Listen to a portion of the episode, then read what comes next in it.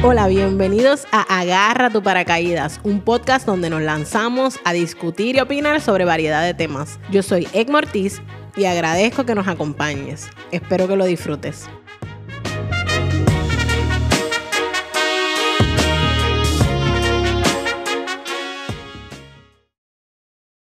Buenas y bienvenidos a otro episodio de Agarra tu paracaídas. Antes que todo, como siempre, mil gracias por el apoyo, eh, mil gracias por escucharnos y mil gracias por todo el feedback que siempre nos dan.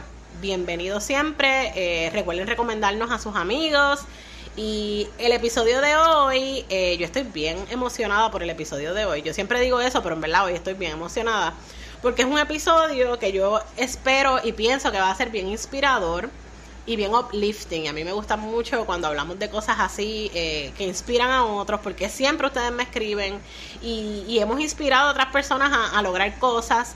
Así que eh, para el, el episodio de hoy yo quise invitar a una persona que es mi amigo virtual. Y cuando digo mi, mi, amigo virtual es que nosotros nos conocemos hace, qué sé yo, 6, 7 años eh, o más, pero nunca nos hemos visto en persona. Y esa persona eh, es Randall Castro, también conocido como Randy de Tasty Camper. Randy, bienvenido a este espacio. Hola, hola, saludos.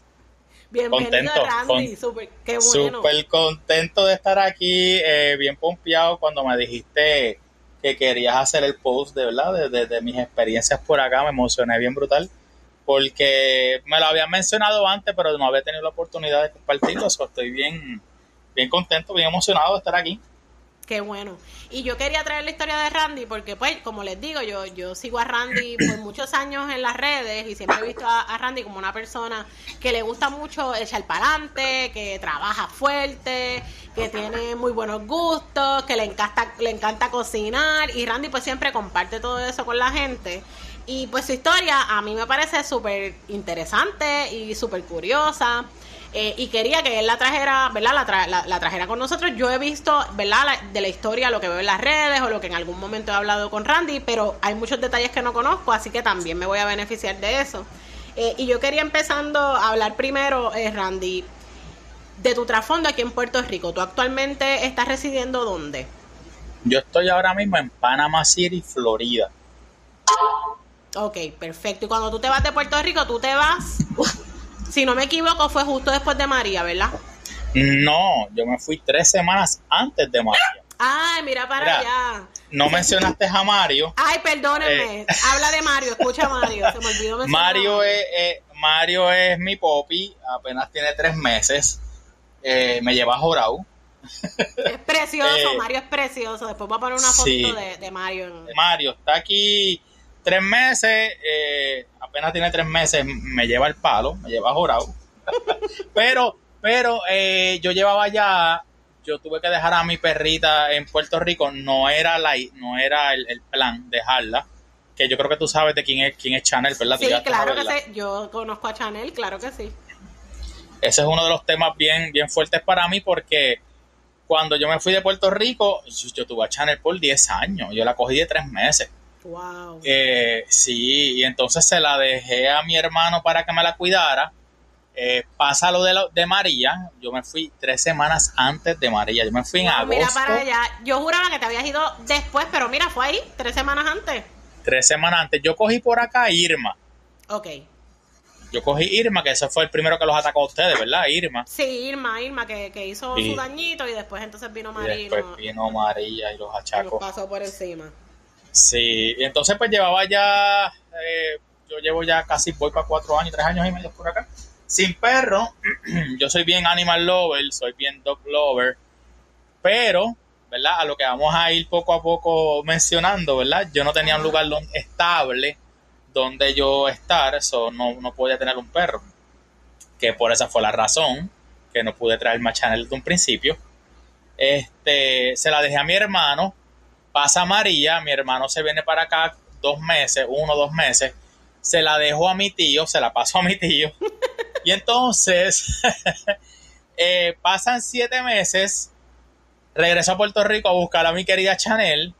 Mi tío estaba pasando por, un, por una separación. Eh, es un hombre retirado, es un hombre ya cincuenta y tantos. Eh, y me dice, mira Randall, hermano, déjamela porque en verdad pues me hace compañía, ¿sabes? Y, y yo puedo quedarme con ella. Y honestamente, Egma, ¿sabes? Eh, era a lo mejor para los tres en ese momento. No, súper. Yo pienso que para que tú veas cómo, ¿verdad? Un animal te cambia la vida. Eh, y yo sé que yo sé lo que significaba Chanel para ti porque tú siempre compartías de Chanel, me acuerdo. Bien brutal. Eh, y, y, mano, si tú estás con alguien que la está cuidando y que se están haciendo compañía mutuamente, yo sé que tú trabajas mucho. Así que, como tú dices, era a lo mejor para los tres. Y ahora de repente, pues tienes a Mario que por fin está haciéndote compañía y no quiero dar mucho, mucho detalle porque si no vamos a chotear parte de la información. Así que, pero si escuchan de fondo a Mario, pues es que Mario tiene tres meses. Ya me disculpan. Es un y me disculpan. Él es parte de los invitados de hoy, así que piche. Eh, pues te fuiste entonces tres semanas antes de María y tú te fuiste ya con trabajo. Eh, ok, primero que nada, primero que nada, esto es bien importante. Este, yo tenía 16 años trabajando en la industria de, hoteles. Eh, yo trabajé en el Hotel Condado Plaza y ahí aprendí a trabajar con las piscinas porque pues tuve la, oportunidad de, seguir creciendo y, tenía la posición de estar a cargo de las piscinas del hotel. Okay. Y entonces por ahí, que ahí fue que nosotros nos conocimos cuando tenía mi, mi, negocio de mantenimiento de piscina en Puerto Rico, me iba excelentemente bien. O sea, yo tenía, yo logré comprar mi casa y todo con, con, con ese trabajo, con ese negocio. Tenía condominios, casas, eh, hoteles, eh, la economía empieza a caer, ¿verdad? Entonces, pues ahí busco una segunda opción y digo, bueno, acá pues yo tengo que hacer algo. Y ahí comienzo a estudiar electricidad.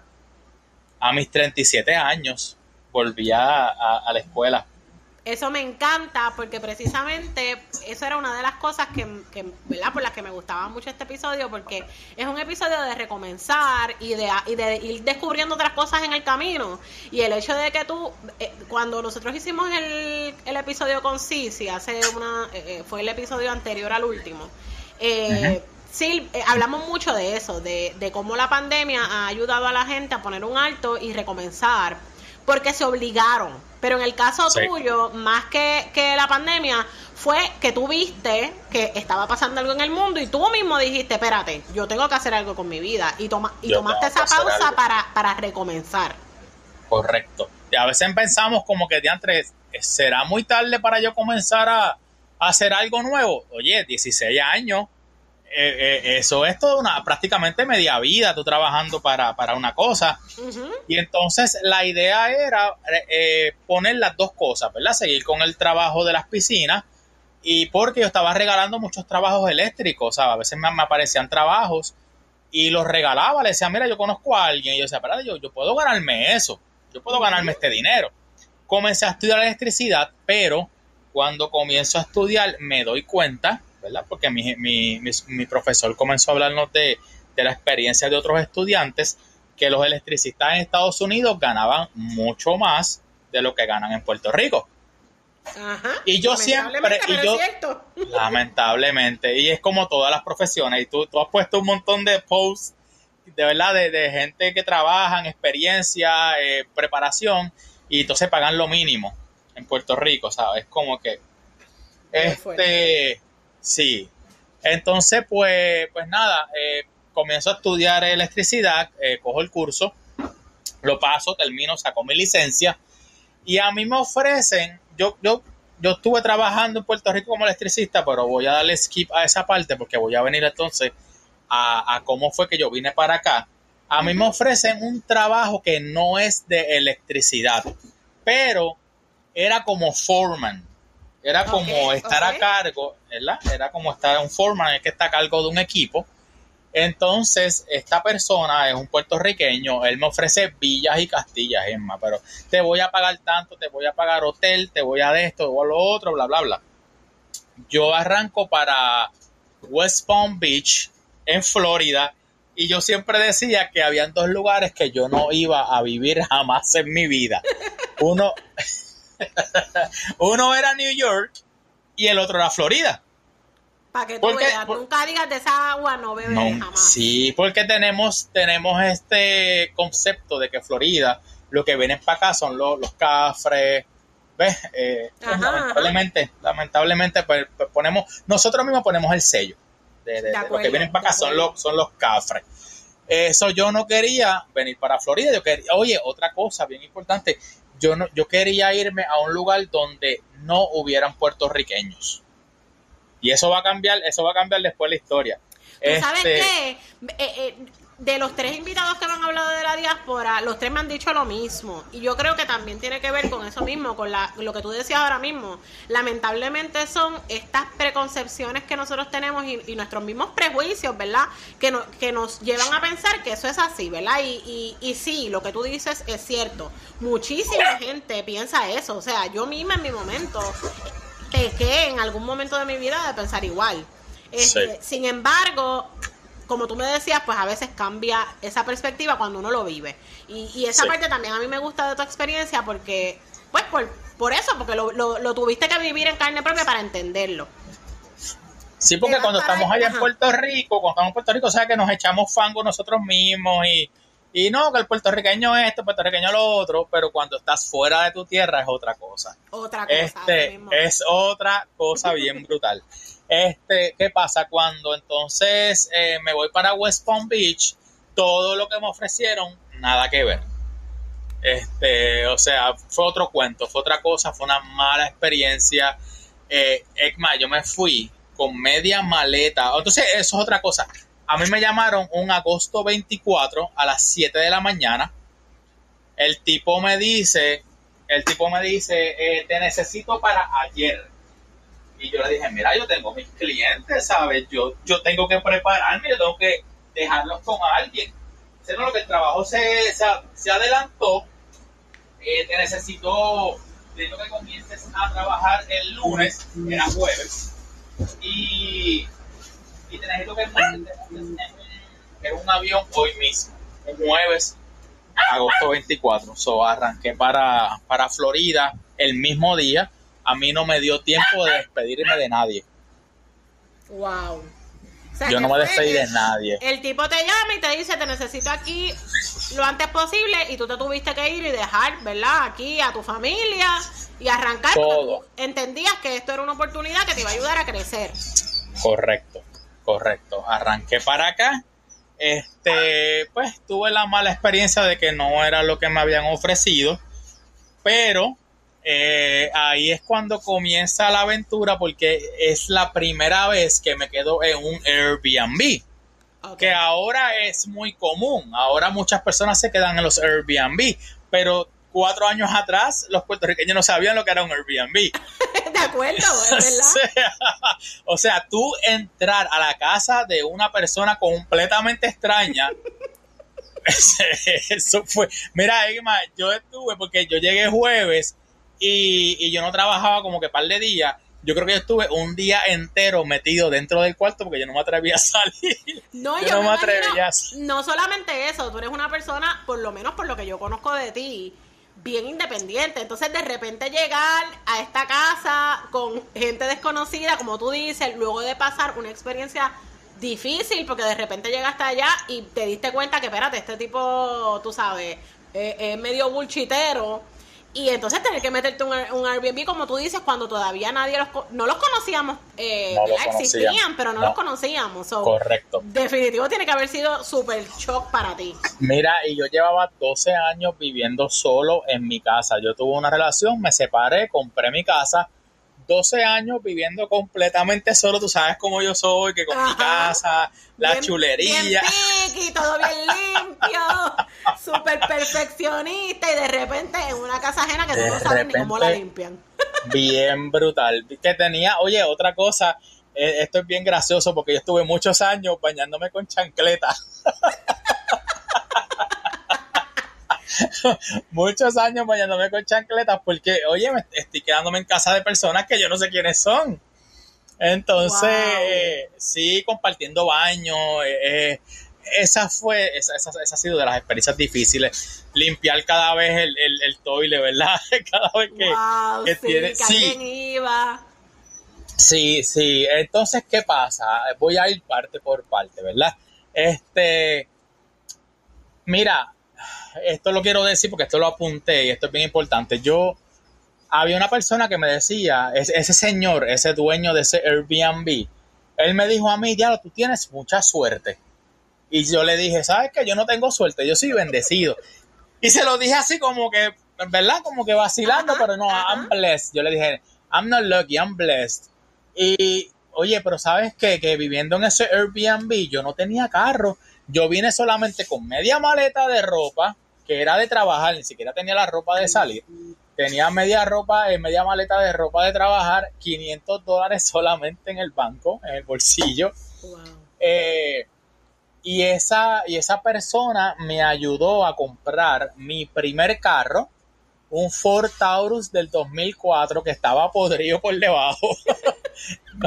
no tenía aire, no tenía aire, botaba humo cuando yo me paraba en las luces.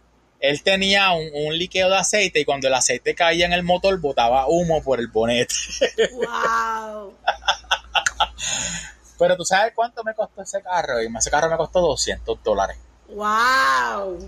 200 dólares y ese carro me duró a mí, me duró prácticamente 8 meses y me llevó y me trajo a, diferentes lugares. Este... Para que tú veas, como tú dices, oportunidades que se la dan a uno y uno las aprovecha. Y a veces uno, eh, ¿verdad? Tiene que hacer lo que tiene que hacer para sobrevivir. Yo muchas veces, muchas veces he escuchado gente acá eh, que dice, ah, pero se van para los Estados Unidos a veces a hacer cosas que no, que no querían hacer acá. Y tu historia me deja bien claro que no, que a veces tú te vas porque porque piensas que vas a lograr unas cosas, porque te ofrecen unas cosas que de repente no se te dan y ya cuando uno está allá, yo me imagino que uno dirá, mano, yo no me voy a rendir, yo no voy a, virar. Yo no voy a virar, yo, no voy, a hacer lo que yo tenga que hacer para sobrevivir. Eso mismo dije yo, yo dije, eh, yo no voy a volver para atrás. Yo no voy a volver con el, con el rabo entre las patas, aunque yo no hice mucho show, ¿verdad? En cuanto a, yo comparto muchas de mis cosas en las redes, pero e, esa, esa eh, eh experiencia, ¿verdad? no, no la comparte así tan grande, ¿verdad? Este, pero, pero cuando entonces eh, no se me da la oportunidad, ¿verdad? No se me da bien con esta persona, eh, me mudo para Orlando sin trabajo, ¿verdad? Eh, sin trabajo, porque renuncié, le renuncié a aquellas personas y aquellas personas eran puertorriqueños y se aprovechaban de los inmigrantes. Ellos le trabajan, ellos, sus empleados eran inmigrantes esto es un tema que esto es un tema que te lo quiero hablar más adelante, cuarto de los inmigrantes. Este y entonces esa muchacha eh, le robaba dinero a los inmigrantes, trató de hacérmelo a mí y yo ahí le dije, y le dije, ¿sabes qué? Te equivocaste de persona. Porque te aquí lamentablemente no lo puedes hacer. Aquí lamentablemente va a sonar feo, porque va a sonar feo. Pero yo le dije, ¿sabes qué? A ellos se lo puedes hacer, pero a mí no yo sé mis derechos y yo sé dónde yo tengo que ir. Exactamente, para ponerlo en perspectiva, ¿verdad? Para la gente que nos escucha, pues los inmigrantes no pueden ir a la policía a ponerle una querella, porque obviamente pues, los van a virar, los, pueden deportar, los van a deportar. Eh, por lo tanto, hay un montón de gente oportunista, como dice Randy. En el caso de Randy, pues Randy sí podía hacerlo. Y eran puertorriqueños, es más. Para que tú veas.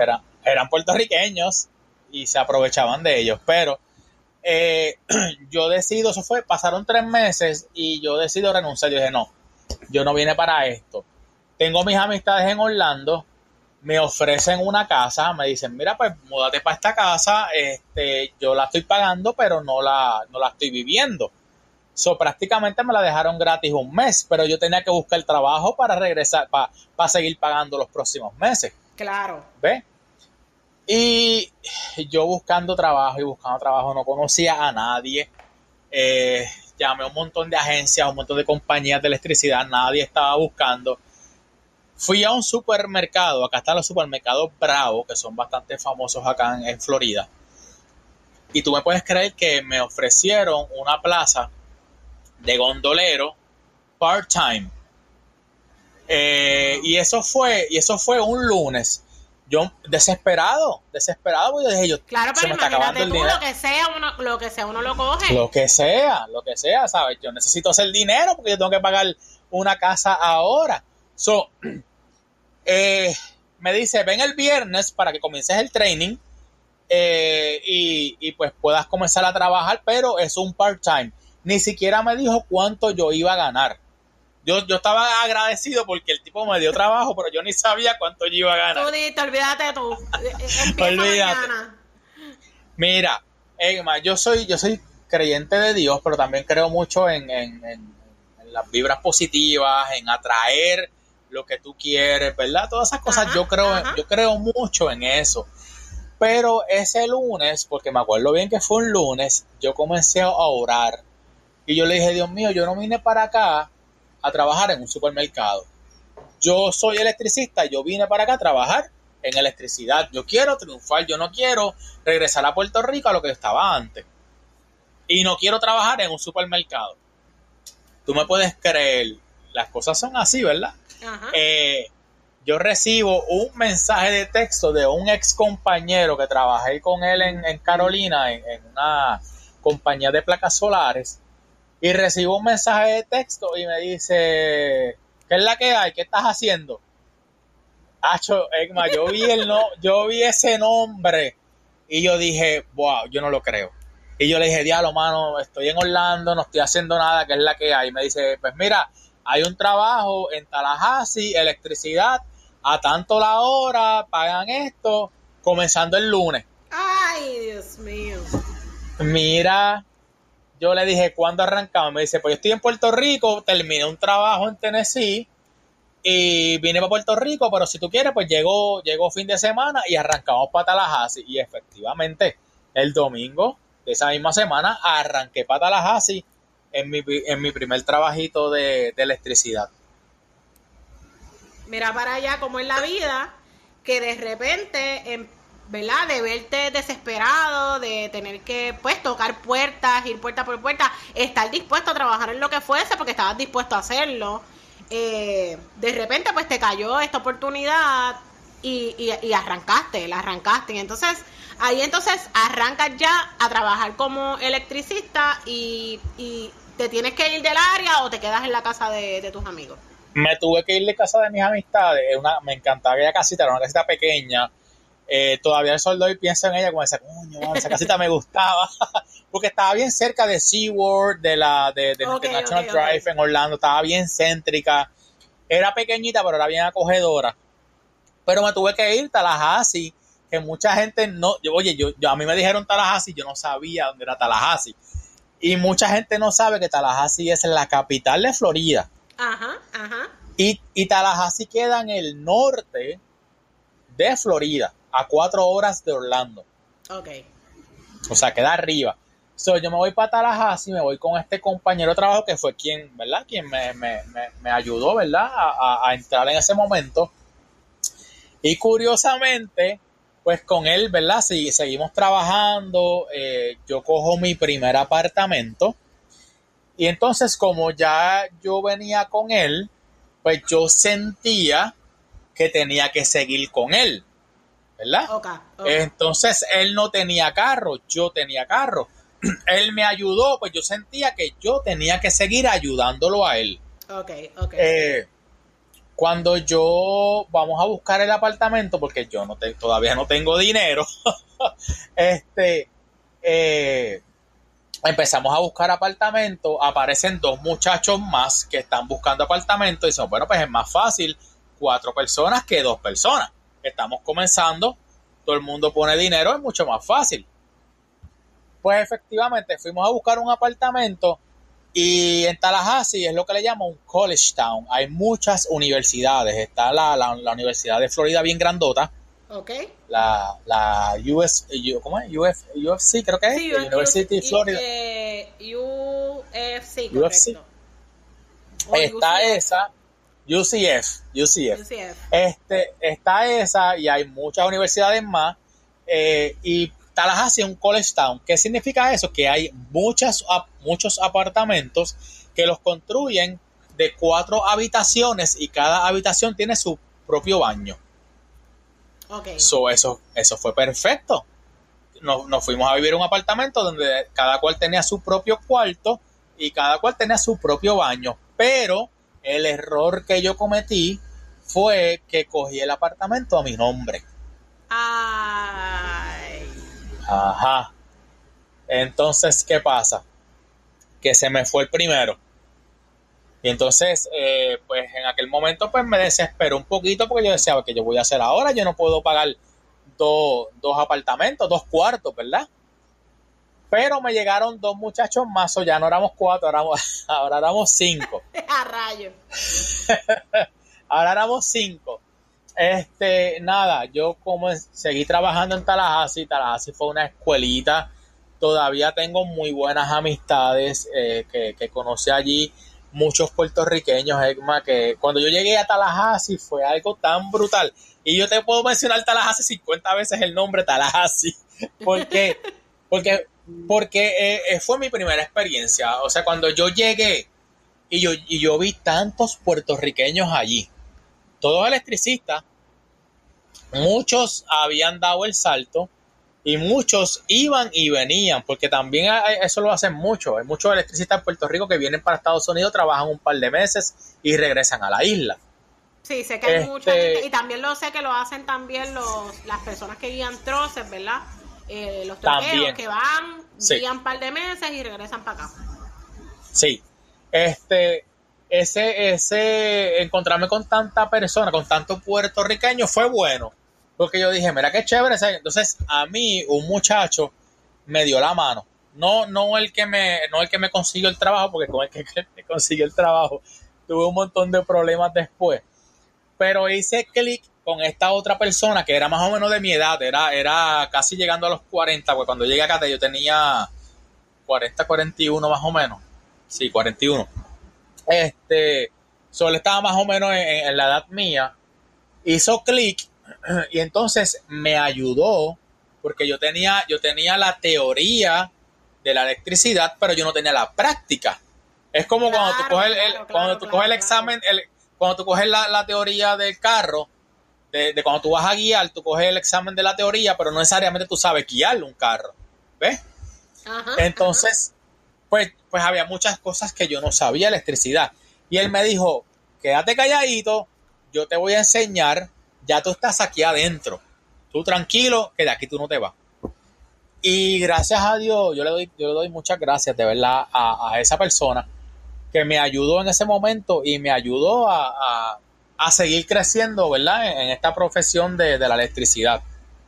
Este... Que, tú veas cómo uno se topa, ¿verdad? Con, con gente, ¿verdad? Uno se topa con gente aprovechada, como los primeros que te, que te dieron la oportunidad eh, sin embargo, durante el camino de la vida de uno, siempre hay gente que está dispuesta a ayudarte. Eso yo lo he visto a través de los años.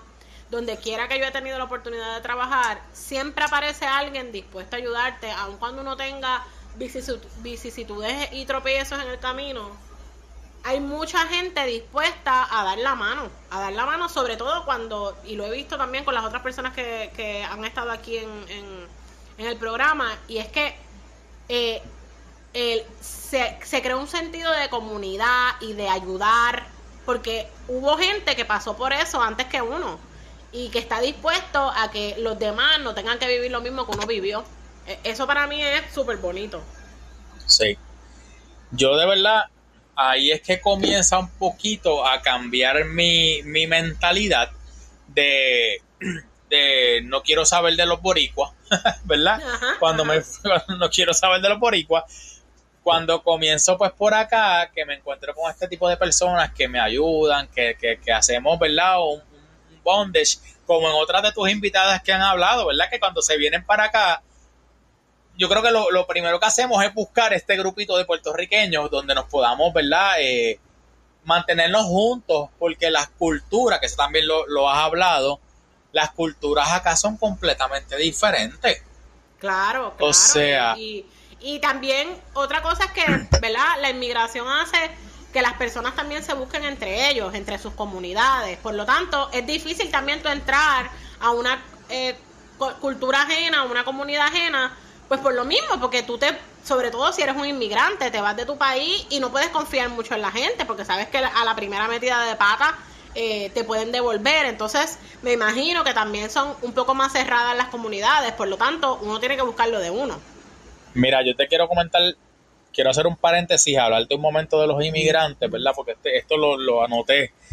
eh, el tema de inmigrantes a mí me chocó, porque nosotros pensamos que pues, los, mexicanos, los, pues, lo vemos desde Puerto Rico, lo vemos como que algo normal, ¿verdad? En realidad no es como que algo que nos afecta. Los únicos inmigrantes que nosotros conocemos en Puerto Rico son los dominicanos. Ajá, correcto. Que de hecho los otros días eh, hubo un video que me molestó mucho eh, y te lo, te lo voy a traer un momento eh, donde llegaron un montón de dominicanos en una yola, creo que fue a Rincón, a una playa, y donde, muchos donde muchos puertorriqueños ayudaron a los dominicanos a, como que corre, corre. Hubo creo que unos que le dijeron a la muchacha, quédate aquí, como que si estuvieras con nosotros, y llegó este gringo y cogió... ay, mira, yo decía, pero ¿por qué nadie hizo nada? porque nadie, porque nadie se lo sacó porque eh, ahí están las culturas, ¿ves? Nosotros nos ayudamos y nosotros ayudamos a los de nosotros. Este, esta gente no cree ni, en ellos mismos. Yo he tenido muy buenos amigos americanos.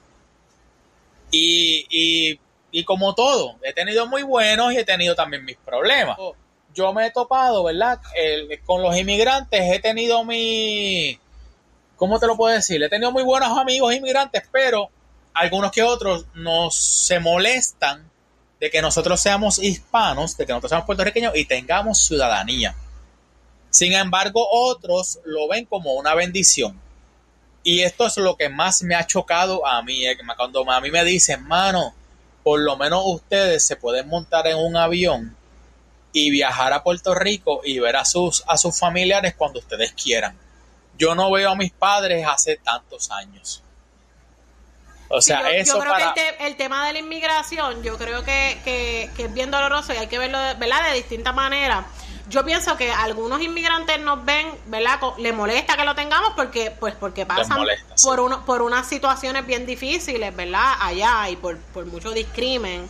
Eh, y a los que le, ¿verdad? Los que lo ven como positivo, pues por lo mismo, porque entonces sienten una empatía de, mano, esta gente tiene la oportunidad, yo quisiera hacer eso eh, y, y es lo mismo, hay gente que le, hay gente que canaliza las emociones del, punto de vista negativo y hay gente que canaliza las emociones desde el punto de vista positivo. Y nosotros y nuestra realidad colonial yo creo que tenemos, ¿verdad? Que es bien compleja y que tiene muchos beneficios y también tiene mucha, eh, muchos contras.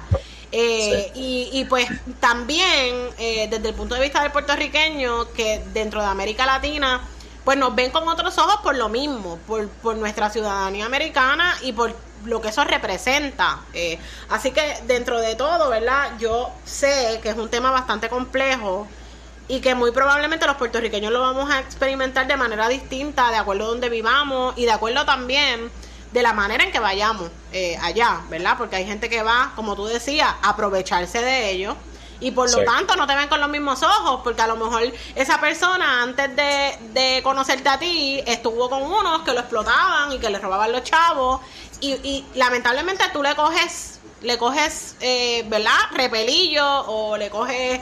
Eh, no sé, eh, no, no quiero decir la palabra odio, pero le coges cierto tipo de... Ah, eh, y lo mismo en el caso de, y, y, lo traigo porque tú me lo habías comentado anteriormente, ¿verdad? De, de cómo la comunidad afroamericana también discrimina mucho del latino.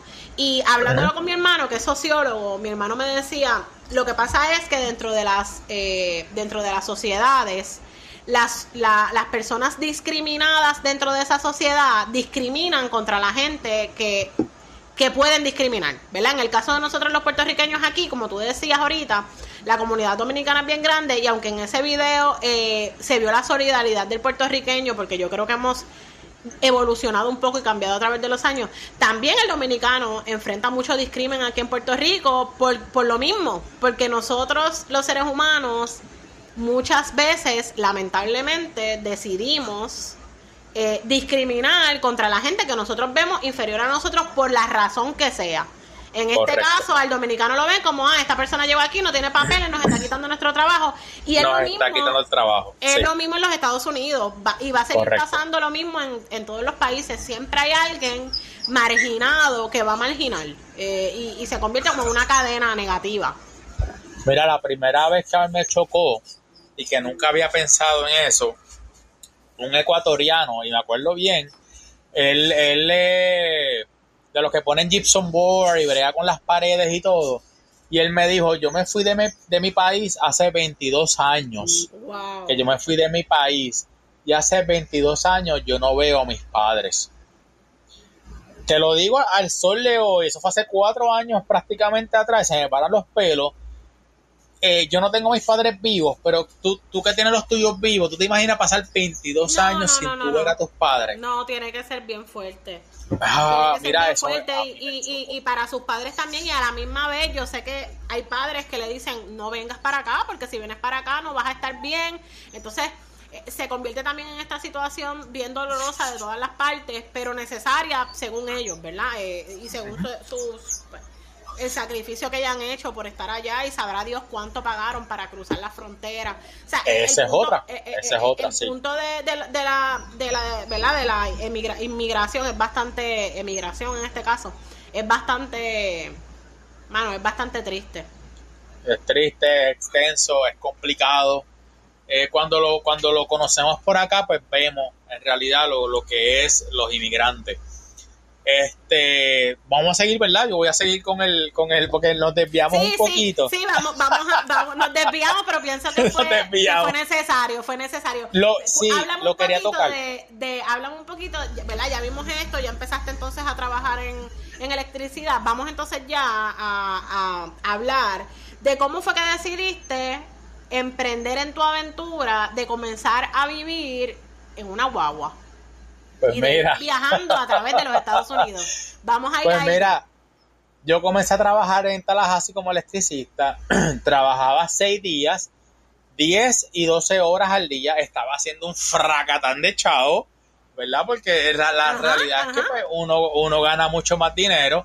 Estábamos viviendo cinco personas en un apartamento, so, lo que yo pagaba era una porquería. O sea que todo lo que yo hacía yo me lo ganaba limpio para acá. So, yo pego a ver esa cuenta que pega a subir. Eh, en un momento me puse un poquito avaricioso, ¿verdad? Porque uno, uno pega a ver mucho dinero. Ajá. Pero, pero yo dije, ven acá, pero, mano, yo en Puerto Rico yo era una persona bien activa, yo siempre estaba haciendo algo nuevo, yo jugaba tenis, corría bicicleta, iba al gimnasio, bailaba salsa, iba para la playa, tenía un montón de amistades y acá lo que estoy haciendo solamente es trabajando nada más. ¿Sabes? No, yo no vine, yo vine a trabajar, pero yo también quiero Vine beber, ¿verdad? vivir. Quiero vi- vine a vivir, yo quiero, yo quiero vivir y una de las cosas que yo, que yo quería era experimentar cosas nuevas. So, dije, yo dije, yo necesito un hobby. Y empecé a buscar qué hobby yo puedo buscar por acá diferente. Y entonces, yo no sé cómo, llegué al camping. Más, a mí no me gustaba el camping. Yo solamente fui una vez en Puerto Rico al camping. En- mira, en Semana Santa en Culebra. O sea, cuando menos tú puedes hacer camping en Puerto Rico es en Culebra en Semana Santa. Exacto, Porque la- es una locura. la- es una locura. Es una locura. Pero entonces, nada, yo como que empecé a buscar información. A mí me encantan mucho los bosques, la naturaleza. Y yo dije, contra, pero es que esto es diferente.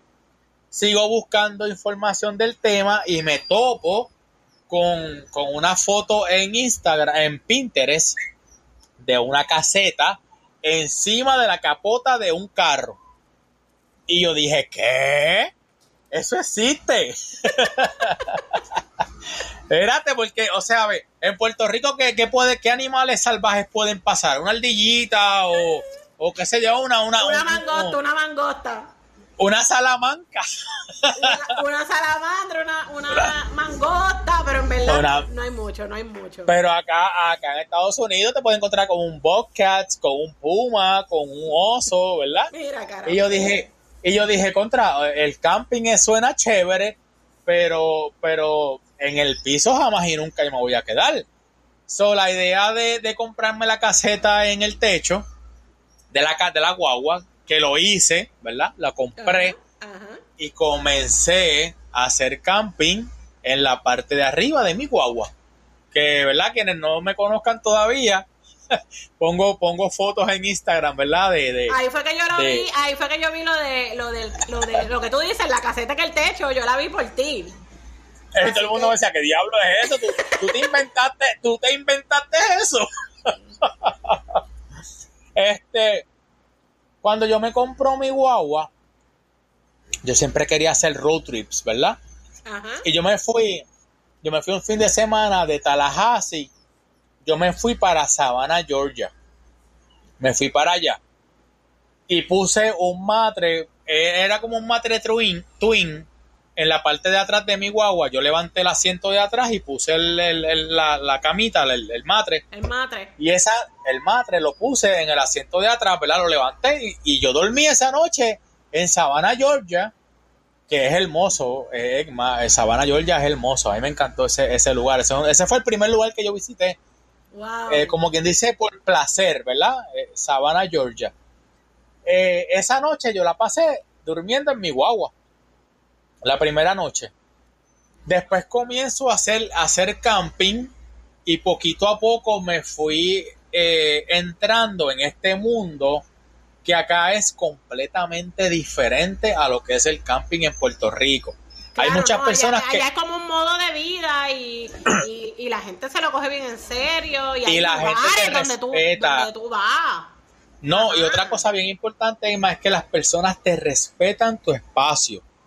Una de las experiencias que yo viví allá cuando estuve en, en, en Culebra fue que muchas personas se estaban quejando que se estaban metiendo sus casetas y le estaban robando sus pertenencias.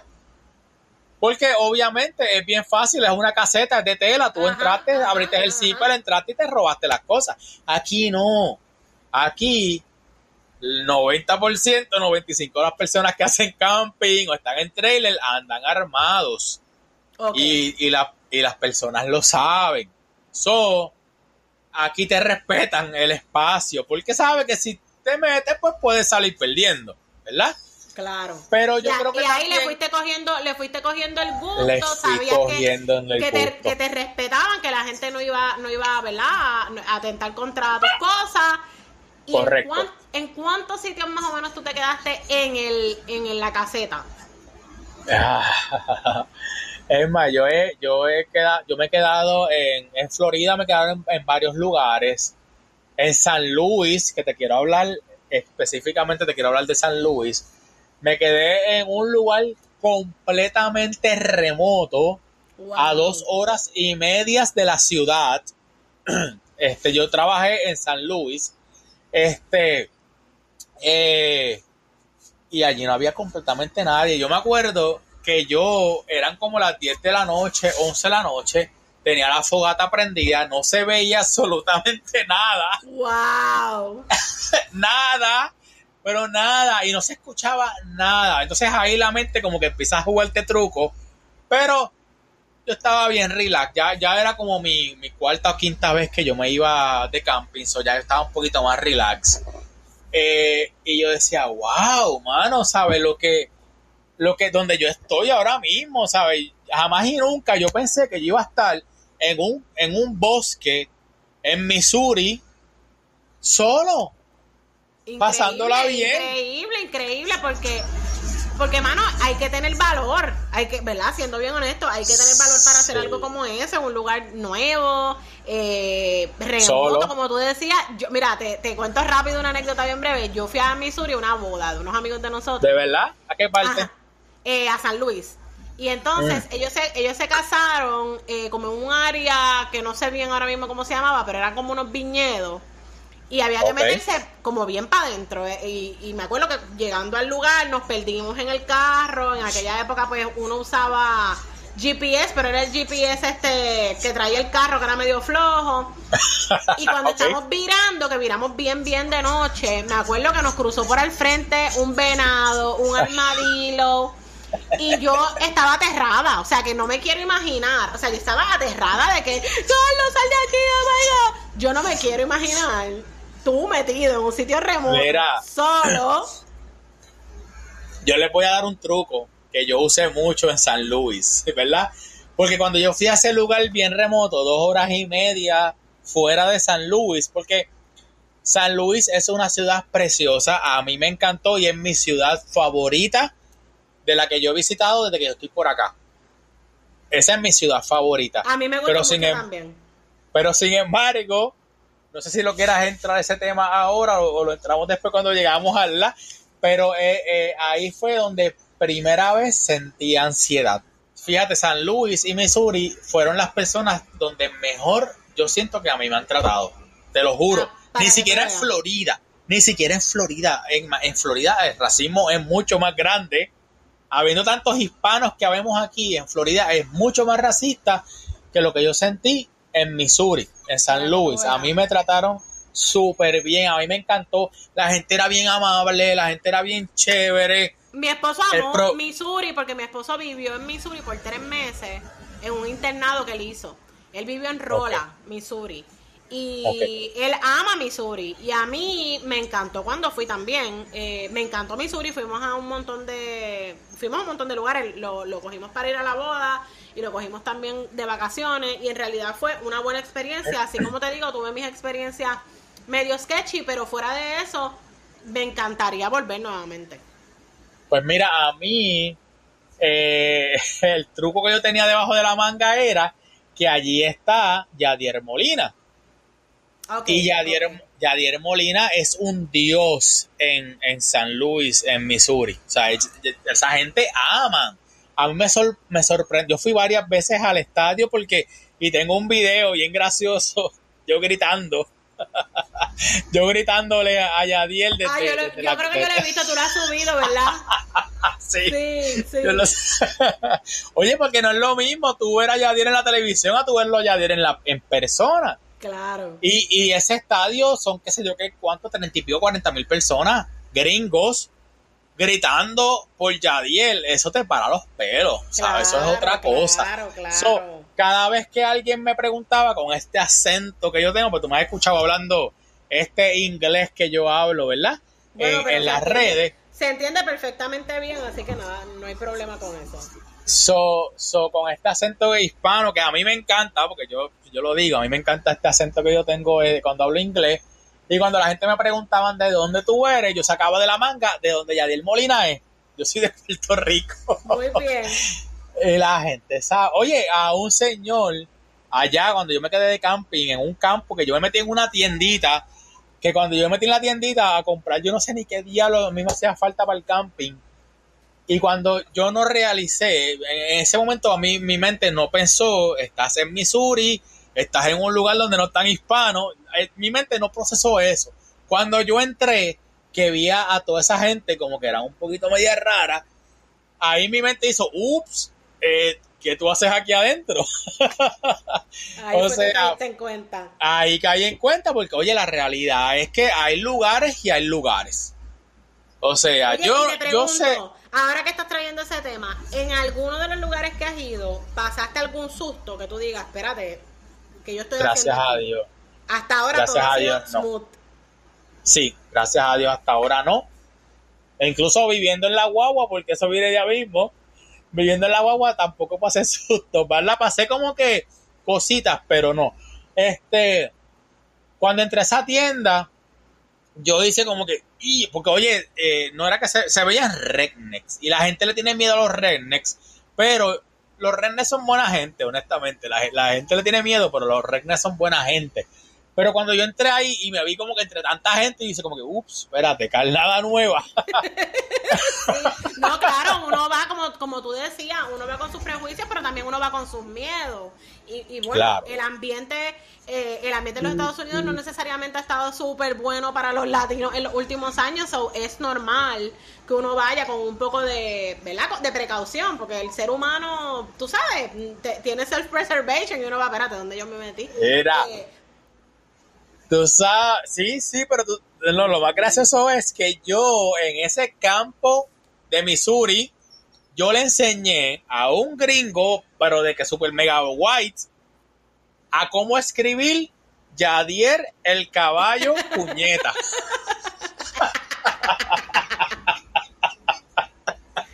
para que tú veas. Porque, porque el tipo era fan de Yadier Molina. Y el tipo, yo me lo encontré, yo estaba ya acampando, él se me acercó por la caseta. Él me dijo, jamás en mi vida yo había visto eso. Yo nunca había visto una caseta encima de la guagua, eso está demasiado brutal. Y entonces cuando comenzamos a hablar, yo le dije que soy de Puerto Rico, esto lo otro, de Yadier. Y me dijo, ya, yo soy bien fanático de Yadier. Yo siempre estoy escribiéndole por Instagram, por, por Twitter, por todos lados. Y yo le dije, pues mira, la próxima vez que le escriba, le vas a escribir Yadier, el caballo puñeta. Para que tú veas, son sacando a la gente. Bien. mira, una de las cosas que, que yo eh, trato de hacer con mi página es, es tratar de, de, meterle un poquito de mi cultura puertorriqueña a, a, a, las otras culturas que me siguen, porque a mí me siguen muchos americanos. Hay muchas personas que me dicen, ay, ya te crees el más gringo porque estás hablando inglés y esto, lo otro. No, es que a mí me están siguiendo muchas personas de diferentes culturas y la mayoría hablan inglés. Vamos a aprovechar ahí mismo a hablar de eso mismo. Vamos ya a entrar entonces a tu página. Tú estás de momento haciendo estos, estos camping alrededor de los Estados Unidos, visitando distintas ciudades, conociendo gente. Y de momento, ¿cómo fue que surgió lo de la página de Tasty Camper? No sé si fue pues, que tú lo empezaste a hacer por tu cuenta, que de momento viste la oportunidad y dijiste, espérate, voy, voy a aprovechar y voy a compartir esto que estoy viendo con la gente. Pues exactamente, esa fue, esa fue la razón. Vi la oportunidad de que cuando comencé a hacer camping, y empecé a entrar a estas páginas de camping en Facebook, yo veía a esta gente que aquí, aquí el camping es, eh, bien fuerte. Aquí el, el, el, vivir en trailers, en RV, en camping, en cuanta cosa, es, es bien grande. Entonces yo estaba en estas páginas y yo veía esa comida bien sosa. Una, lo que,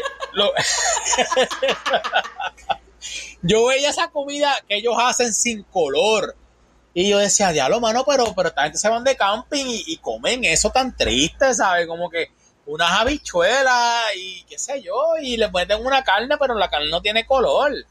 Y yo dije, ¿sabes qué? Yo, yo, voy a yo voy a entrar por aquí. Y entonces, yo no me acuerdo quién fue, pero yo comencé a buscar, ¿verdad? La idea del nombre. Eh, y ahí fue que surge, ¿verdad? Para, para no entrar mucho en detalle, porque no me acuerdo quién fue pero me ayudó en cuanto al, nombre de Tasty Camper. Una persona que cocina rico y que hace camping. Sí, súper. Me, me, encanta porque como, como tú combinas las dos cosas en tu página, eh, constantemente nos enseñas cómo hacer estos desayunos bien brutales, cómo hacer estos charcuterie súper brutal, eh, estos steaks súper jugosos. Eh, y a la misma vez también vemos tu experiencia de, ¿verdad? De haciendo camping. Yo he, yo he ido contigo prácticamente a todas las ciudades que tú has estado porque lo he visto a través de, de las redes, ¿verdad? Que nos dan esa oportunidad de ir más allá. Eh, y entonces, pues surge tu Tasty Camper, empiezas a, compartirlo todo. Y de momento llegó la oportunidad de que tú dijiste: Espérate, ¿cuándo fue que llegó esa oportunidad de que tú viste la, la, la oportunidad de comprar esta, esta RV para renovar? Desde, desde el primer apartamento que yo alquilé con aquellos cuatro muchachos que me bregaron mal, yo dije: Yo no estoy para esto, yo no estoy para estar viviendo con personas yo soy un tipo ya adulto, yo soy un viejo, yo tengo mis manías porque yo soy, yo soy extremadamente limpio y organizado. Y encontrarme con personas. Síganlo en Tasty Camper para que ustedes vean.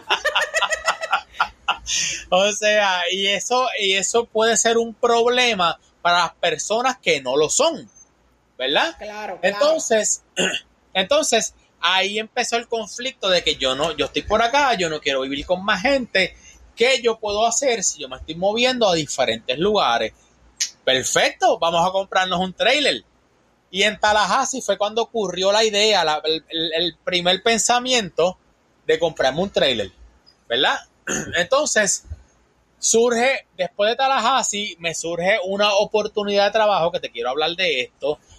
Me aparece el trabajo de mis sueños, el trabajo que cuando yo estaba en Puerto Rico, pasándola un poquito difícil, yo me desvelaba por las noches, yo me acostaba, yo no podía dormir, en a veces llegaban las 4 de la mañana y yo no podía dormir pensando cómo yo iba a pagar mi casa, cómo yo iba a hacer compra, qué yo iba a hacer para salir adelante, ¿sabes? Llegó un momento difícil en mi vida y yo en, ese momento, ¿verdad? Que, que estaba pasando en Puerto Rico, yo me visualizaba viviendo en Estados Unidos, teniendo un trabajo que me pagara por viajar, que me pagara bien. Yo eh, estar bien económicamente, que, la, que pagar las deudas no fuera, ¿verdad? una preocupación. Y entonces, después de Tallahassee, me voy, me voy, tuve otros trabajos. Después de Tallahassee tuve, eh, regresé para West Palm, después fui para Kentucky. En Kentucky dormí en un matre de aire en el cuarto de un puertorriqueño. Que dormíamos, cuatro, que dormíamos cuatro puertorriqueños más en ese apartamento. sí, te lo, te, lo, te lo traigo porque yo me mudé nueve a nueve lugares diferentes antes de yo encontrar el trabajo de mis sueños. Y entonces vamos a poner el trabajo de mis sueños, lo ponemos entre paréntesis porque te voy a explicar. Este, yo me mudé a nueve lugares diferentes porque yo me movía a diferentes trabajos, ¿verdad? Porque en esto de electricista, para, para dejártelo claro, eh, eh, es construcción. La construcción comienza y, se, acaba el proyecto. Correcto, tu esposo es ingeniero, ¿sabes? Eh, se acabó el proyecto, tienes que irte para otro proyecto. so, yo me voy para Kentucky y estuve tres meses en Kentucky durmiendo en un matrecito de aire twin, ¿verdad? Me llega, me llega esta oportunidad, me llama un pana, me llama un pana de la infancia y me dice, mira, ¿qué tú, estás, qué tú estás haciendo? ¿Dónde tú estás? Y yo, pues estoy en Kentucky, mano, te quiero ayudar, no sé por qué, pero me vino tu nombre a la mente. Y yo como que, ok.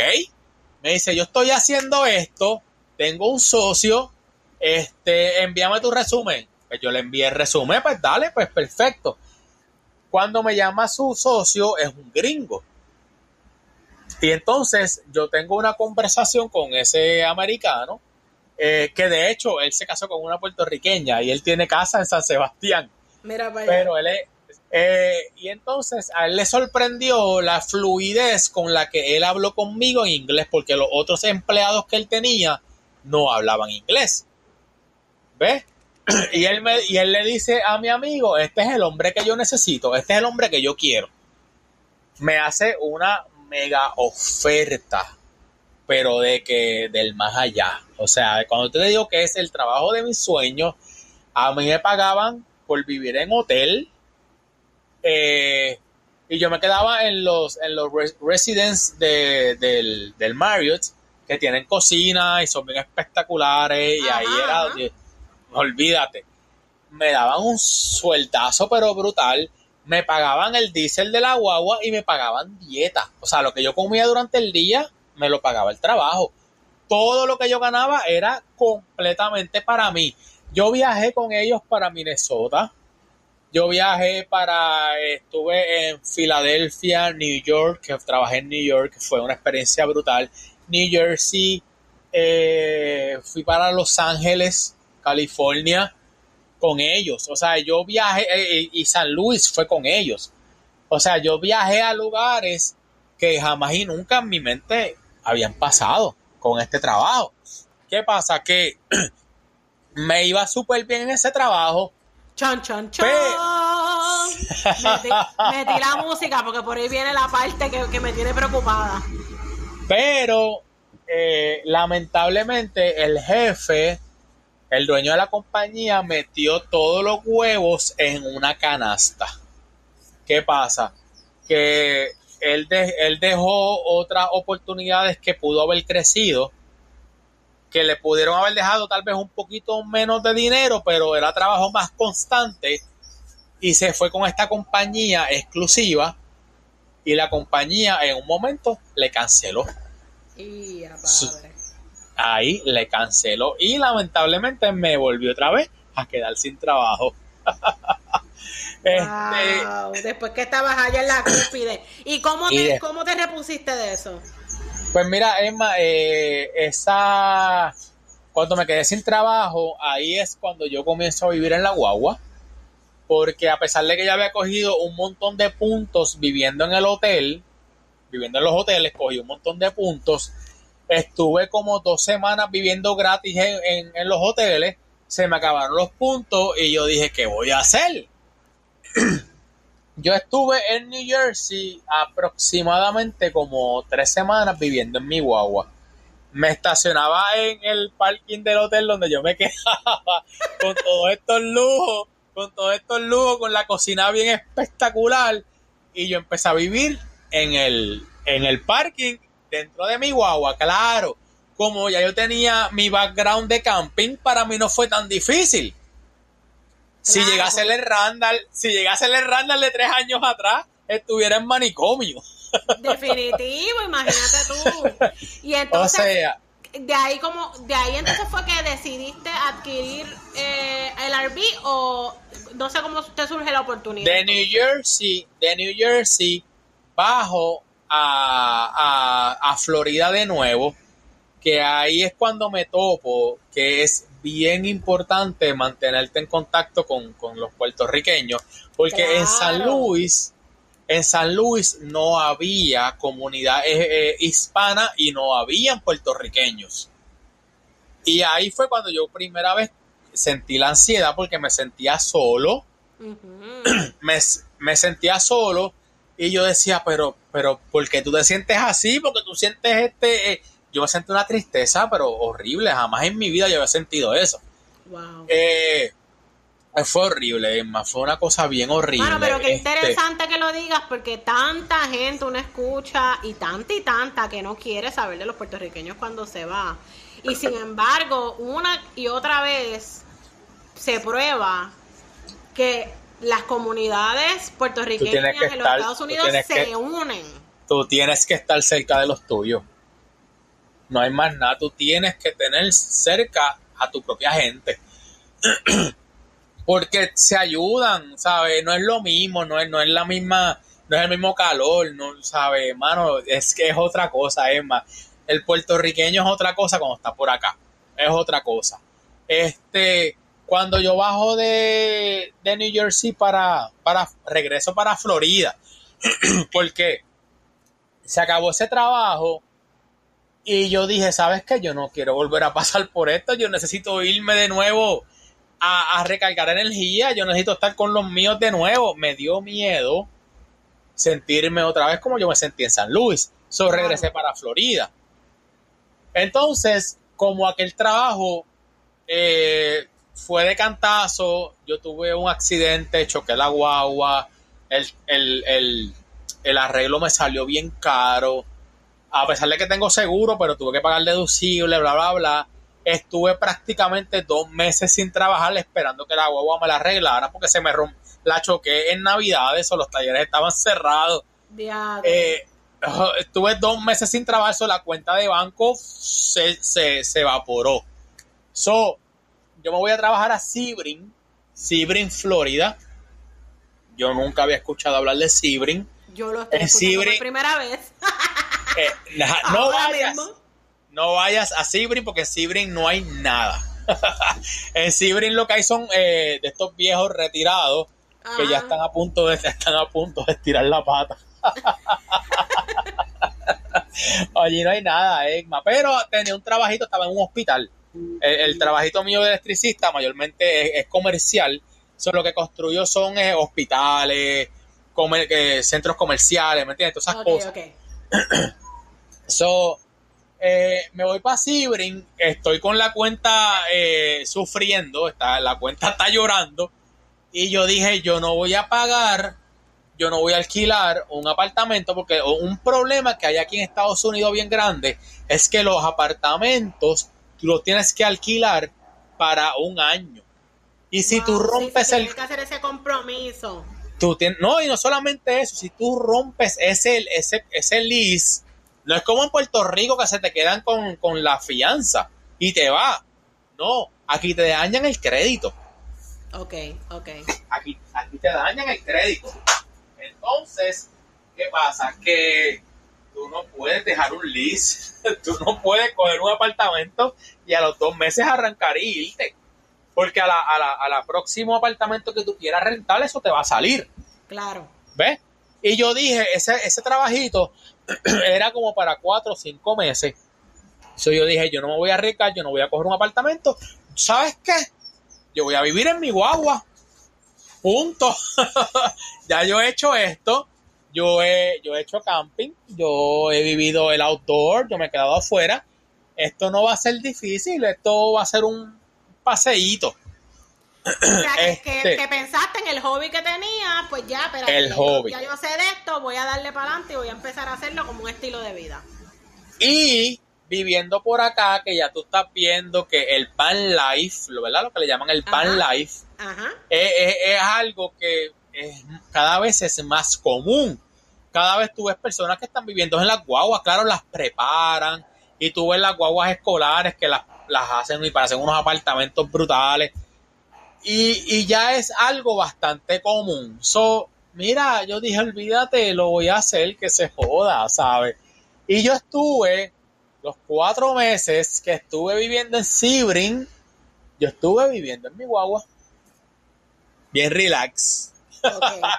Bien relax, porque mucha gente, a mi gente me escribía, mira, pero tú estás bien, pero tú necesitas ayuda, ¿sabes? Tú estás homeless, ¿sabes? Como que, y yo, mira, esto es decisión mía, ¿me entiendes? ¿Sabes? Yo me yo me lo estoy viviendo, yo llegaba al trabajo. Es, que es tremenda experiencia, porque yo me acuerdo haber visto cuando tú te levantabas cocinando el desayuno en los, en los settings que hay para eso. En los parking. Hay, un montón de sitios que, que están hasta, hasta, ¿cómo se dice? Preparados para, para la gente que, que vive el RV Life, como tú dices. Mira, yo dormía en el parking de un Walmart a siete minutos del trabajo yo llegaba, yo, yo me lavaba la boca, yo me lavaba la boca y me bañaba por la mañana en el gimnasio porque pagaba, pagaba la mensualidad del gimnasio. Iba al gimnasio, me bañaba, me lavaba la boca, bla, bla, y llegaba al trabajo, hacía desayuno en el parking del trabajo, que cuando yo estaba desayuno los compañeros llegaban y me miraban como que, diablo, cabrón, en serio, ¿sabes? Yo me comí un, yo me comí un pedazo de pan con café y tú estás haciendo una tortilla aquí. o sea, eh, yo comía mejor que ellos. Salía del trabajo y yo me iba para un parquecito que me quedaba cerca del trabajo. Me iba por un parquecito, hacía mi comprita, yo, tenía mi neverita con hielo. Claro, no hacía una compra grande para que no se me dañara la, comida, ¿verdad? Este, sí, exacto, tenías que ir comprando de poquito en poquito. De poquito en poquito. Pero Egma, eh, yo, yo te puedo decir que ese tiempo que yo viví en mi guagua ha sido una de las mejores experiencias de mi vida. Y, que conste que yo no le estoy diciendo a la gente, váyanse, dejen su casa y váyanse a vivir en la guagua. No, no, yo pienso que, yo pienso, no, no, yo entiendo totalmente lo que tú dices. Eh, y, mano, y es que es una experiencia bien distinta, bien diferente. Eh, yo me imagino que, mano, es, es exciting, honestamente, lo que uno, lo que suena. A mí en mi caso, pues no sé, me da miedo. Pero es exciting. Y te pregunto, eh, ya entonces ahí te diste cuenta que podías vivir en un espacio relativamente Más pequeño. Exactamente. O sea, que fue una pre-experiencia para lo que estás haciendo ahora. Fue una pre-experiencia. Ahí yo dije, ¿sabes qué? Yo tenía mi casa en Puerto Rico, la tenía bien linda, tenía 800. Yo tenía una casa de tres cuartos y dos baños y medio que yo compré pensando en un futuro. En un futuro fue que yo nunca llené esa casa, yo nunca tuve hijos, yo crié un nene, pero yo nunca tuve hijos propios y yo nunca llené mi casa, ¿sabes? Los, espacios los llenaba con porquerías, con porquerías que terminé regalando porque otra cosa es que yo entregué mi casa, ¿verdad? Pues yo la quería, yo la quería mantener, pero Banco Popular nos tiró un truco bien fuerte y muchas personas perdieron las casas, al igual que yo, porque he conocido muchas personas que le pasó lo mismo. Eh, yo terminé entregando mi casa y yo regalé todo, Egma, yo regalé todo lo que yo tenía dentro de mi casa, porque yo dije, ¿sabes qué? Yo llevo tres años viviendo en Estados Unidos y a mí no me hace falta nada de lo que yo tenía en Puerto Rico. Para que tú veas, esa, es otra cosa. Mira, eh, a mí me pasó lo mismo cuando yo perdí mi trabajo hace varios años atrás. Eh, y ahora que no estoy trabajando nuevamente, o sea, que no estoy trabajando de nuevo en un, trabajo formal eh, 8 a 5, como quien dice, ¿verdad? Que tengo mi trabajo freelance y que tengo mi trabajo, mi proyecto de, de construcción de madera. Pero no es lo mismo porque no es un sueldo igual. Y la realidad es que yo he aprendido no solamente a manejar mejor mi dinero, sino como tú dices, ya no me hacen falta muchas cosas que yo juraba que eran necesarias para mí. Eh, yo he dejado ir tanto y soy mucho más feliz con mucho menos. Eh, o con cosas de segunda mano, cosas que las cosas que yo renuevo, la gran mayoría son cosas de aquí o cosas que me han regalado. Exacto. Eh, Exacto. Y de momento tú dices, bueno, no me hacía falta, aquello no me hacía falta ya. Mira, ya no presumimos de cosas caras y cosas nuevas, ahora presumimos de cosas usadas y baratas. De cosas baratas y usadas que transformamos. Mira, mira lo que me encontré en la basura y mira lo que hice con él. Exactamente, esa es nuestra nueva vida. Para que tú veas como ser humano evoluciona de distinta manera. Y te digo una cosa, no sé si te pasa igual que a mí, pero a mí me da una felicidad increíble. Yo eh, Los otros días yo vi que tú renovaste una silla y yo estaba acá pompeada. Yo, diatre, mira cómo quedó la silla. este, y ir viendo cómo tú has renovado tu espacio. ahora quiero hablar de del RV, ya que, ya que entramos en el, eh. tema de renovación. Mira, volvemos otra vez al tema de, de Dios, ¿verdad? De, de, cómo Dios obra en, en, en, la vida de cada cual. Y a veces uno, pues, yo no soy el más religioso, pero siempre soy bien creyente, ¿verdad? Ajá. Y, y llega el momento en que yo pego, yo pego a buscar y digo, yo necesito un RV, yo necesito un lugar, porque ya yo estoy cansado de, seguir viviendo eh, en diferentes apartamentos, en diferentes, con otras personas, porque después de Sibrin me fui para Sarasota. En Sarasota, eh, entre Sibrin y Sarasota, aparece la dichosa pandemia.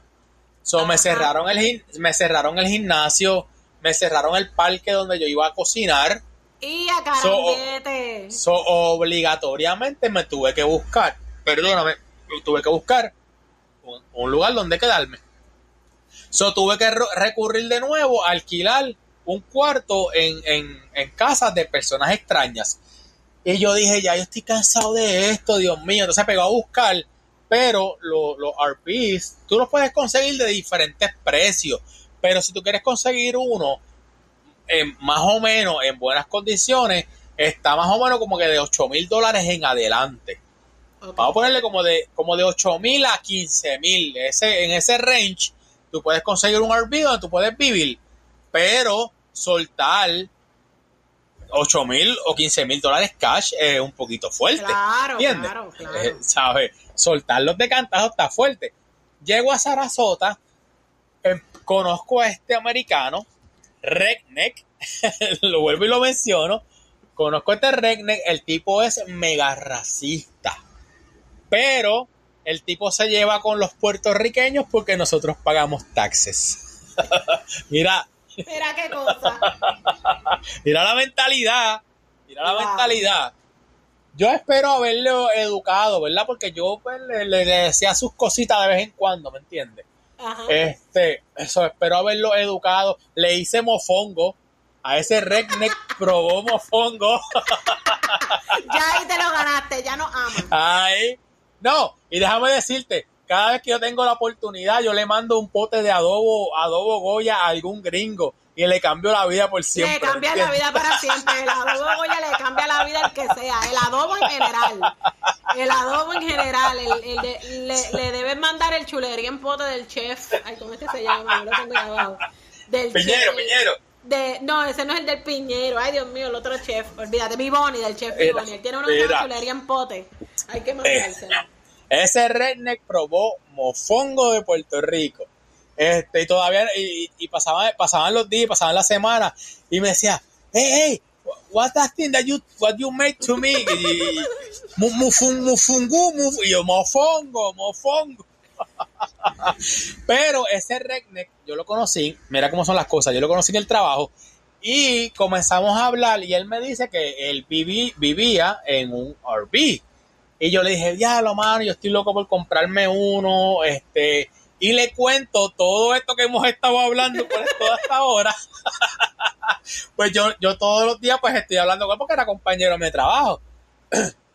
Emma, un día yo estoy trepado en, un scissor lift, ¿verdad? Que son los que, los que te suben, ¿verdad? Y tú estás en la parte de arriba trabajando. Y yo siento que me mueven el scissor lift. Cuando yo miro para abajo, él me hace señas de que baje.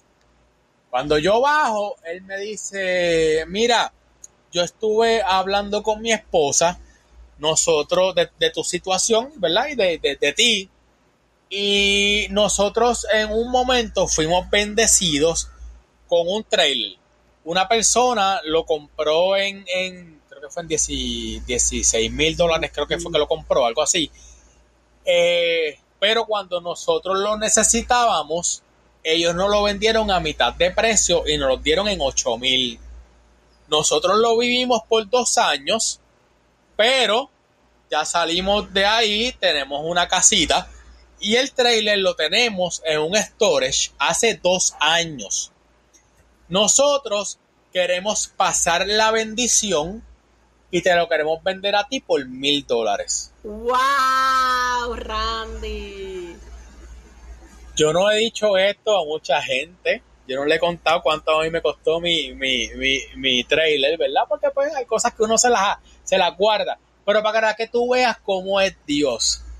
O sea, yo estaba pidiendo que yo quería vivir en un trailer, yo estaba mirando y los trailers estaban súper carísimos. Y yo decía, diablo, sacar 8 mil, 10 mil dólares no está fácil. Y esta persona de la nada me dice a mí, yo te voy a vender el trailer que fue nuestra bendición, te lo voy a vender en mil dólares. Es más, a mí se me pararon los pelos. Pero imagínate tú. Yo no tenía palabras, yo le decía, pero ¿por qué? Guay. Yo dije, guay. guay. Y, y, entonces ahí es cuando logro conseguir el trailer. Ahí es cuando logro comprarlo. Y ahí es cuando comienzo a vivir en el trailer. Y, y, para los que no tengan, ¿verdad? Los que no saben el, el, el, y quieren ver el proceso de Randy, eh, él, él, todo esto lo, lo, documenta en su página Tasty Camper y al principio pues él eh, puso el trailer y puso las condiciones que se encontraba, que obviamente pues llevaba dos años guardado y tenía su, su necesidad y su damage. tenía, pero tenía él, como tres lo rotos. Que, lo que Tenía Randy, como- bueno, tenía como tres rotos, pero te lo dieron por mil pesos. O sea, Tres rotos en, en el techo. En el techo. Me acuerdo de los tres rotos, me acuerdo, me acuerdo. Este, Mira. wow, Randy, y lo que tú has ido haciendo con ese RV, increíble.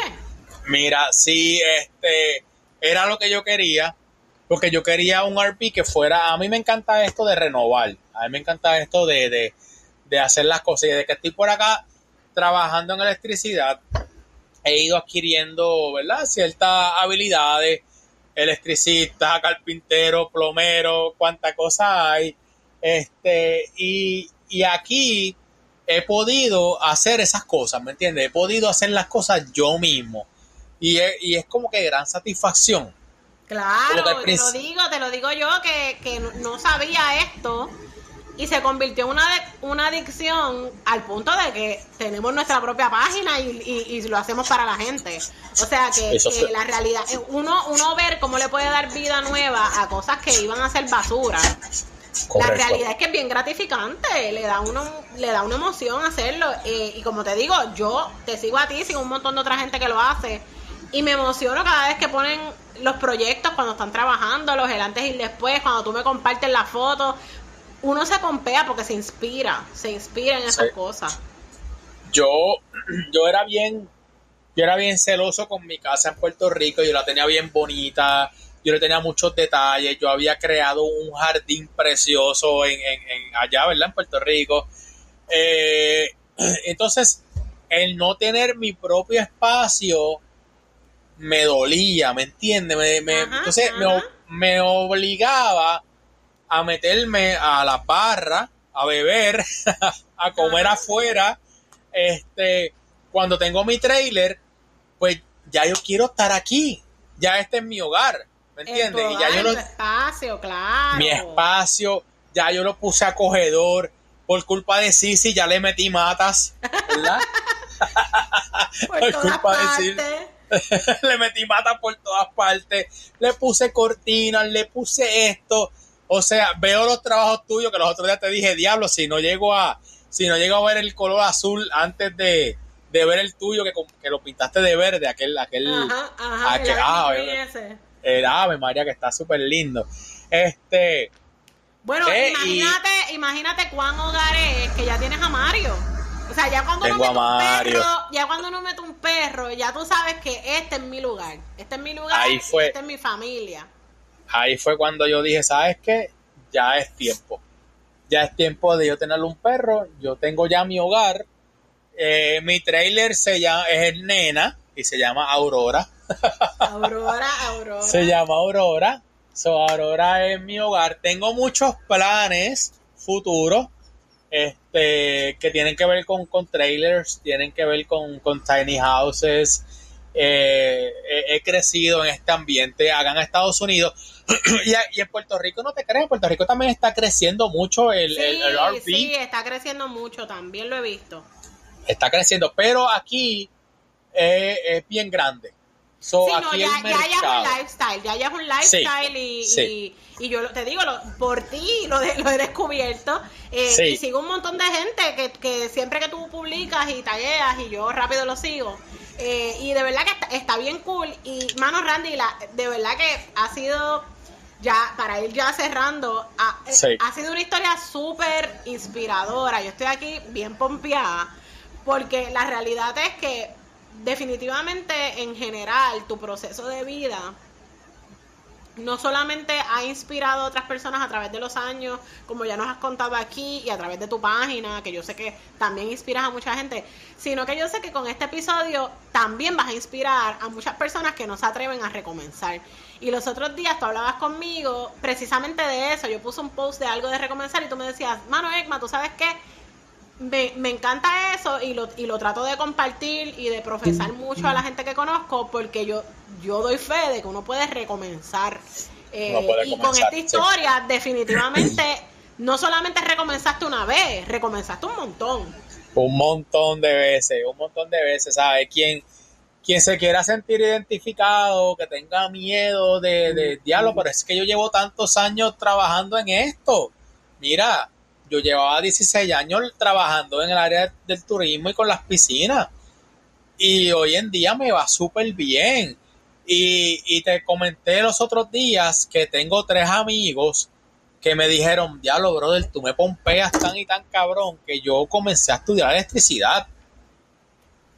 Para que tú veas, porque a veces nosotros vemos nuestra historia y pensamos que es única y hay un montón de gente que está buscando eso. En mi caso, eh, también me ha escrito gente inspirada en hacer otras cosas. La misma Sisi, eh, su página de Mateando PR, mateando.pr, anuncio no pagado.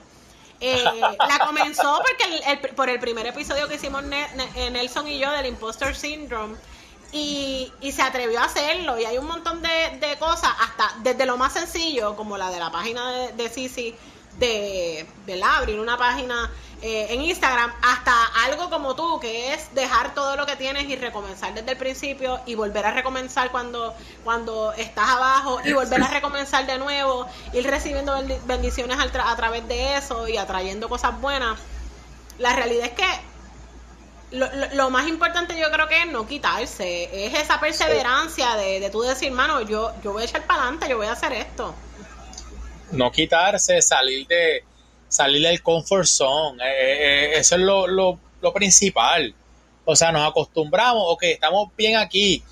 No, tú puedes estar mejor fuera de ahí.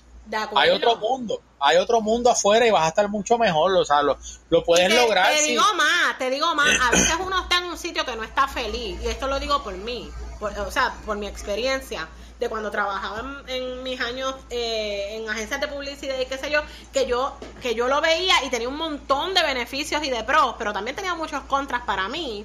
Y yo no salía de ahí porque yo pensaba que no había algo mejor. Yo pensaba que eso que yo vivía era lo mejor que había para mí y me daba un terror brutal salir de ahí.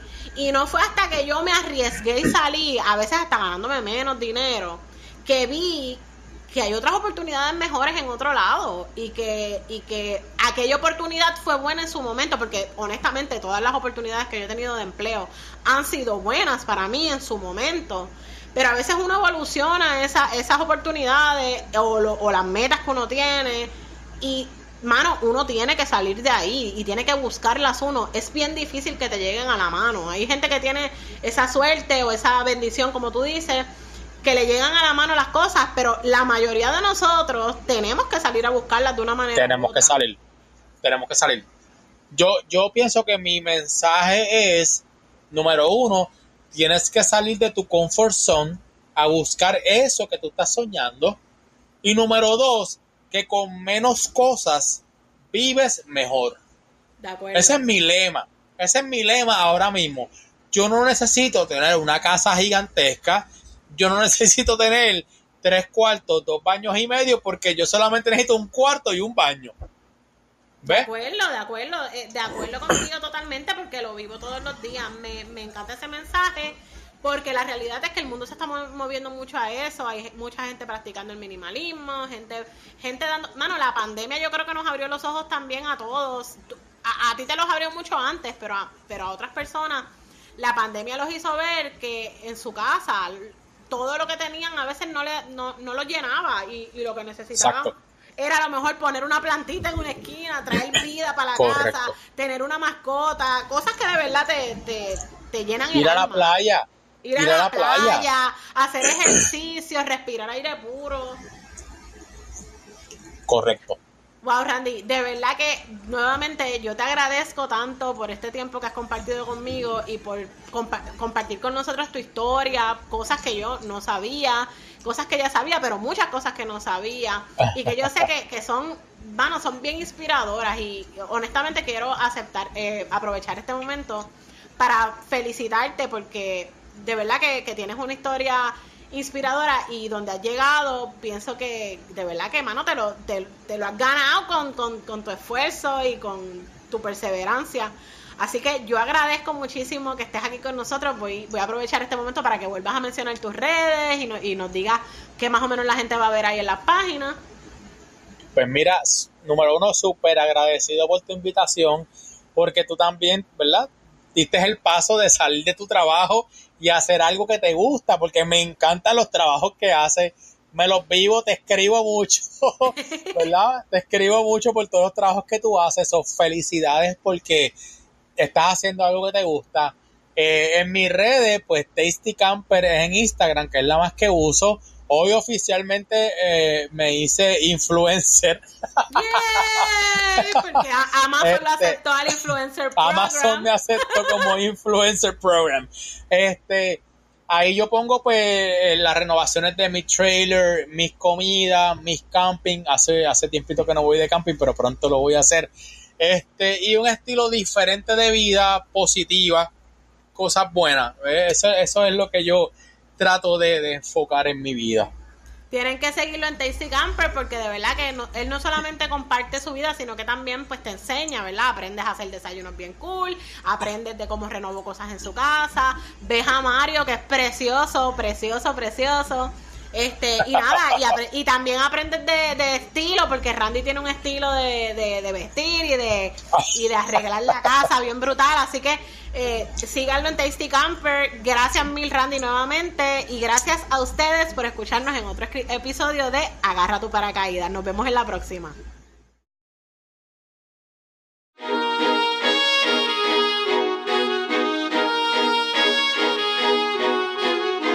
Gracias por compartir este ratito con nosotros. Recuerda darnos follow en tu plataforma de podcast favorita y si tienes sugerencias, escríbenos en Instagram, agarra tu paracaídas. Nos vemos pronto.